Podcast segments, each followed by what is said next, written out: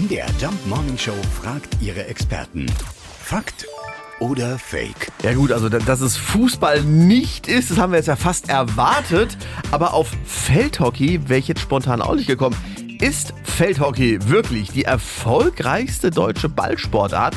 Wir fragen mal nach bei unserem Sportmann Thorsten vom Wegel. Klare Antwort, nein, das stimmt nicht. Fakt ist, Hockey ist tatsächlich eine echte Erfolgsgeschichte made in Germany.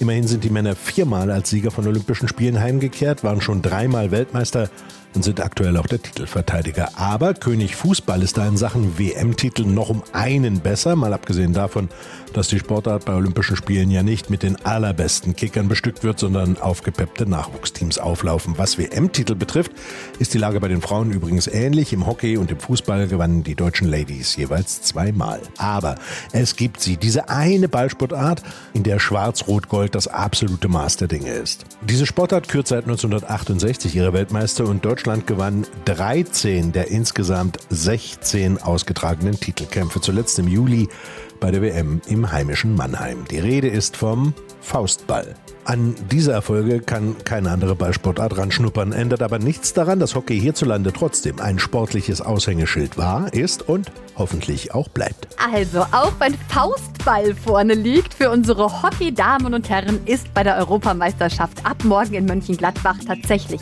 einiges drin. Mundschutz rein und ab dafür. Die Daumen sind gedrückt. So sehen Sie die Spiele übrigens im Livestream in der ARD-Mediathek oder auf sportschau.de. Fakt oder Fake? Jeden Morgen um 5.20 Uhr und 7.20 Uhr in der MDR Jump Morning Show mit Sarah von Neuburg und Lars Christian Kade.